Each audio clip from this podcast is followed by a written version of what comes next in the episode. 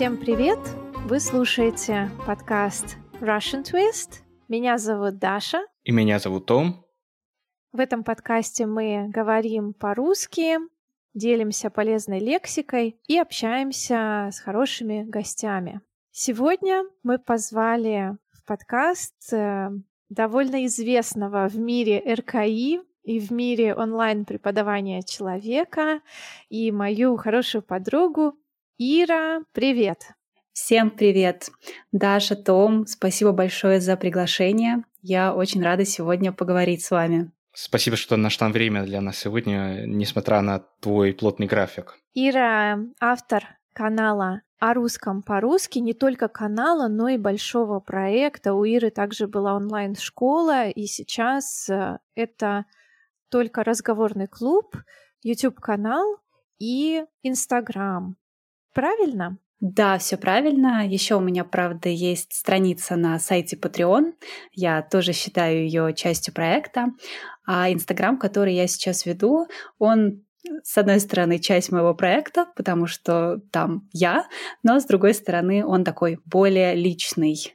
Uh-huh. Я в нем не учу русскому языку, скорее показываю, как и чем живет преподаватель русского языка как иностранного. Да, по-моему, это отличная идея.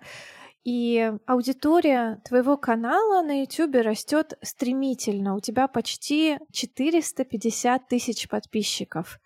И 13 тысяч человек следят за твоей жизнью в Инстаграме. Кстати, надо отметить, что это запрещенная в России социальная сеть. Ира, ты публикуешь контент э, ежедневно. Новые видео появляются каждую неделю или ну, как минимум, по-моему, четыре раза в месяц, да, иногда даже чаще. Да-да, ты абсолютно права. На канале есть расписание. Оно в таком виде существует уже, наверное, года четыре. Видео я выкладываю раз в неделю. А, иногда это четыре раза в месяц, иногда пять раз в месяц. И когда у меня есть вдохновение какое-то дополнительное и появляется чуть-чуть свободного времени, я иногда публикую дополнительные видео. Очевидно, ты умеешь эффективно управлять своим временем. И сегодня мы с Томом хотели бы задать тебе несколько вопросов о тайм-менеджменте и узнать, как тебе все это удается. Во-первых, мне интересно, в какой момент проект о русском по-русски стал твоим основным местом работы?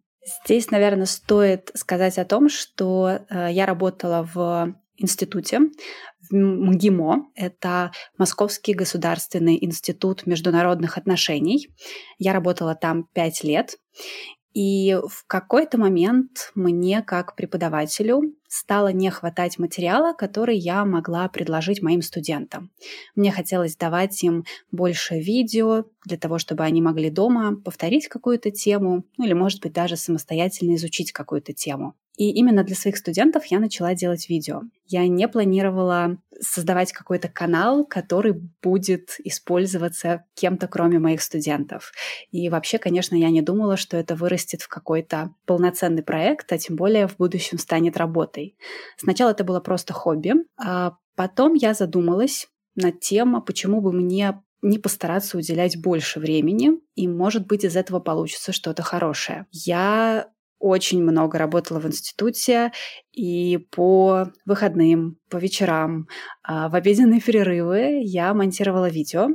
Я заметила, что аудитория канала растет. И в какой-то момент, когда я немножко устала от своей работы в институте, и у меня появилась мысль а, попробовать что-то новое, я подумала уйти в свое хобби и сделать свое хобби работой. К тому времени у меня уже было, наверное, 200 тысяч подписчиков на канале.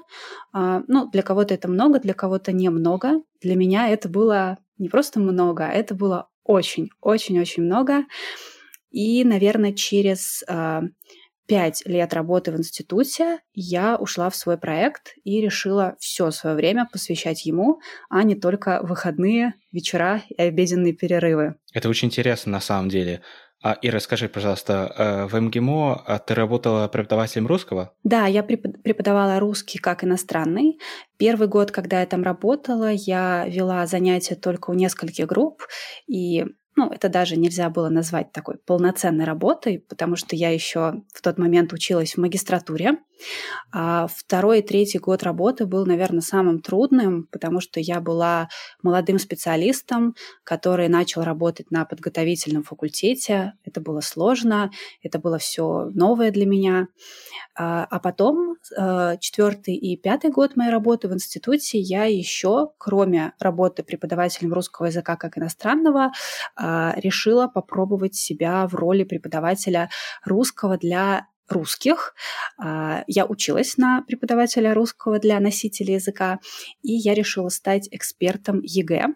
ЕГЭ — это экзамен, который сдают школьники в 11 классе, поэтому два последних года я еще по вечерам вела такие курсы.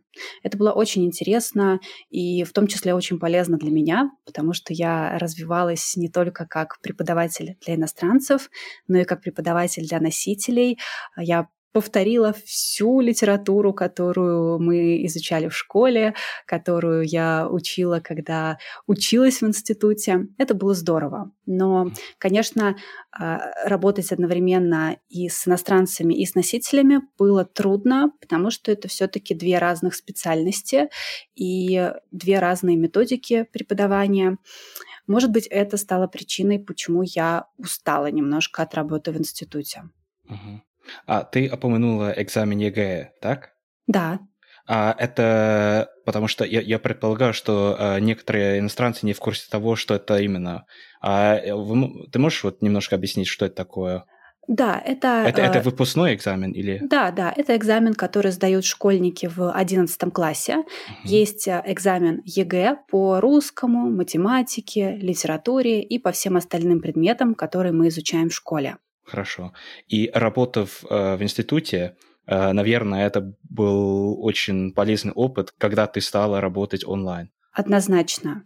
Честно говоря, сейчас, когда кто-то из э, будущих преподавателей или молодых специалистов просит у меня совета, как начать свою деятельность как преподавателя, я всегда говорю, что работа в институте или в школе — это огромный опыт, и этот опыт можно получить только там.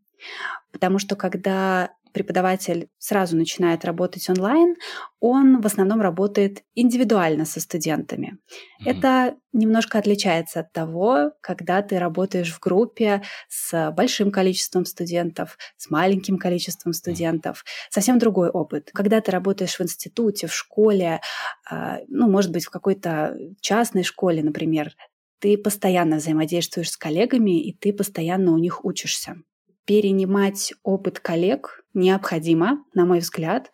Может быть, с каким-то опытом ты будешь не согласен, с каким-то согласен, но оба варианта нужны. А что тебе больше всего понравилось, когда ты работала в институте, если сравнить э, с работой онлайн? Знаешь, Том, есть, наверное, плюсы и минусы и в том, и в другом. Наверное, самый большой минус, то, что мне больше всего не нравилось в работе в институте, это мое расписание. Так как мы сегодня говорим о тайм-менеджменте, наверное, стоит об этом упомянуть, потому что в институте ты не выбираешь расписание, по которому ты будешь работать. Mm. И все время, что я работала в институте, я работала по субботам. Это значило, что в пятницу вечером я не могу поздно вернуться домой, а в субботу вечером я уже приходила уставшей домой с занятий.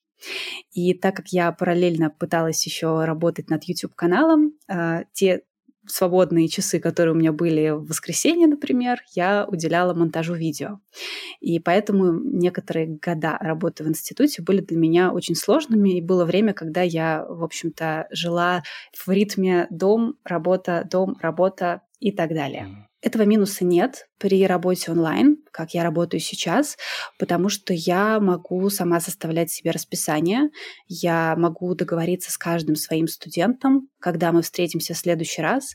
И если, например, я планирую какое-то путешествие, я просто сообщаю об этом студенту, и мы договариваемся на другой день и на другое время. И более того, я могу просто взять с собой ноутбук в это путешествие и провести занятия со студентами, находясь в путешествии. Очень интересно, что вне зависимости от того, где живут учителя, расписание влияет именно на это э, многие жалуются в Великобритании. И было интересно, что преподавание онлайн тебе дало больше свободы. Да, однозначно.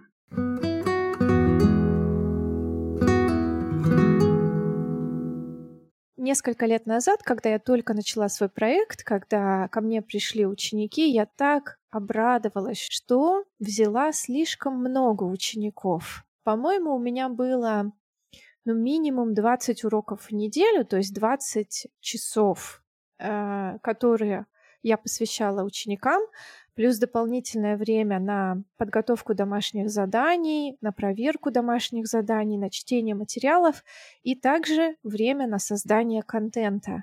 И получалось, что я работала 5 дней, иногда даже 6 дней в неделю, минимум, э, наверное, 40, а иногда даже 50 часов. И в какой-то момент я начала перегорать. Я поняла, что, во-первых, мне не хочется даже общаться с моим мужем в выходные, мне просто хочется молчать. А во-вторых, я осознала, что я недостаточно отдыхаю, мне не хватает тех дней, что у меня были для полноценного отдыха. И тогда я изменила свое расписание, стала работать э, с учениками только 4 дня в неделю. Во вторник, четверг, пятницу и субботу. Ира и Том, мне интересно, сталкивались ли вы с выгоранием и как вы изменили свое расписание и подход к работе, чтобы больше отдыхать? Я думаю, что я, как и любой человек, э, который строит или строил карьеру, я сталкивалась с выгоранием. Я не могу сказать, что оно было очень сильным, не знаю, у меня не было депрессии или чего-то такого, но у меня были периоды в жизни, когда я э, понимала, что я начинаю слишком много злиться, например. Это всегда показатель того, что я устала, если я злюсь. Я злилась на студентов. Конечно, я это не показывала, но я чувствовала внутри, что я злюсь, если студент, например, долго что-то не понимает. И это было показателем. Я устала, нужно отдохнуть. Кстати, хотела сказать, что многие думают, что преподаватели так много работают, потому что хотят заработать больше денег. На самом деле это не всегда так. Абсолютно нет. Иногда ты берешь какого-то нового ученика или какой-то новый проект, потому что тебе интересно. И вот у меня скорее эта проблема была связана с этим. Мне было интересно или мне хотелось кому-то помочь. А, потому что я а, очень много лет подряд готовила а, учеников в частном порядке к ЕГЭ, о котором мы сегодня говорили, до того, как я начала преподавать э, на курсах в институте. И э, так получалось, что мне звонили родители учеников и говорили, пожалуйста, возьмите мою дочку или возьмите моего сына, мы не можем найти преподавателя, а нам в этом году сдавать ЕГЭ. И я говорила, да, конечно, конечно, я возьму, я, я хочу помочь, я подготовлю. И вот из-за желания помочь часто у меня получалось забитое расписание, так что я по ночам проверяла домашние задания, сочинения учеников, потому что это такая самая главная часть этого экзамена. И параллельно я работала в институте и монтировала видео. Я училась э, быть э, менее сочувствующей в таких ситуациях. Mm-hmm. Сейчас, например, мне часто пишут, хочу заниматься с вами, и я хочу помочь. Но я приняла решение, что я сделаю а, ссылку для записи в лист ожидания. То есть я говорю человеку, что я не отказываюсь заниматься с вами, но у меня сейчас заняты все рабочие часы. И мне нравится, как это работает. Я, как и ты, Даша, выделила дни, в которые я провожу занятия. Обычно это понедельник, вторник, четверг и пятница. Иногда я меняю эти дни, если уезжаю в путешествие или если студенты меня просят. Но в другие дни я не провожу занятия. Иногда провожу прямые эфиры, иногда монтирую, но не провожу занятия. И я чувствую, что мне так стало лучше. Я чувствую, что я не злюсь на студентов, на себя, и так хорошо всем. У меня сейчас 11 э, студентов, а не все из них занимаются каждую неделю. у меня есть э, два студента, которые занимаются один раз э, в две недели. И я готовлюсь к занятию, к каждому занятию с каждым студентом. Поэтому можно 11 умножить на два с половиной часа. И вот это то время, которое я трачу на студентов. Да, 27 с половиной часов. И ты еще и создаешь контент. Это просто удивительно. Я бы сказала, что создание контента, хоть я и называю это работой, но скорее воспринимаю это как хобби. На самом деле, даже работу с моими студентами, а, занятия с моими студентами, я называю работой, но иногда я тоже это воспринимаю как хобби. Потому что у меня потрясающие студенты, и с некоторыми из них мы обсуждаем какие-то интересные произведения, э, какие-то интересные интервью. И я на сто процентов готова послушать четырехчасовое интервью, чтобы обсудить его со студентом на занятии. И мне абсолютно не жалко этого времени, потому что мне нравится то, что я делаю, и мне кажется, когда человеку нравится, то ты, в общем-то, и не замечаешь, сколько времени ты уделяешь этому. Да, абсолютно с тобой согласна. То мне интересно, как у тебя обстоят дела с расписанием? Раньше, в течение этого эпизода, э, Ира сказала, что она работала по субботам э, в институте, но слава богу, что нас пока не заставляют работать по субботам в нашей школе. Но в целом я должен сказать, что я полностью согласен с Ирой на эту тему, потому что когда я устал, я тоже злюсь, и я, честно говоря, за это стыжусь э, в какой-то степени. Но я не кричу или ругаюсь на студентов. Ну, ну, конечно, я не люблю сердиться на студентов, но время от времени э, это случается. Некоторые люди осведомлены о том, что очень трудно работать с учениками. А касательно стресса или давления, наверное, мне помогает то, что я стараюсь оставаться в моменте и помнить, что я помогаю э, студентам, которые мне важны. И мне нравится моя работа в качестве преподавателя, и это тоже почти хобби.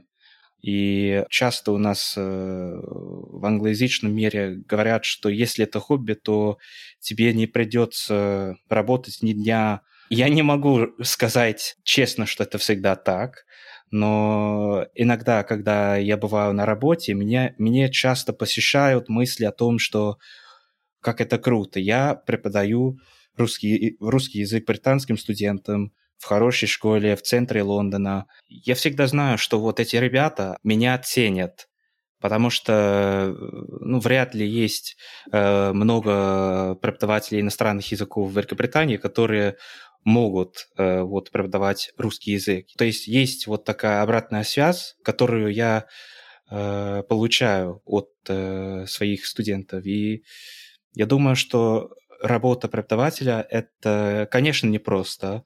Это честь вот быть преподавателем, мне кажется. Особенно если это такой не странный предмет, но просто не часто изучаемый предмет, как у нас, да, вот потому что почти все э, ученики Великобритании занимаются либо французским, э, испанским, но э, мало кто занимается русским.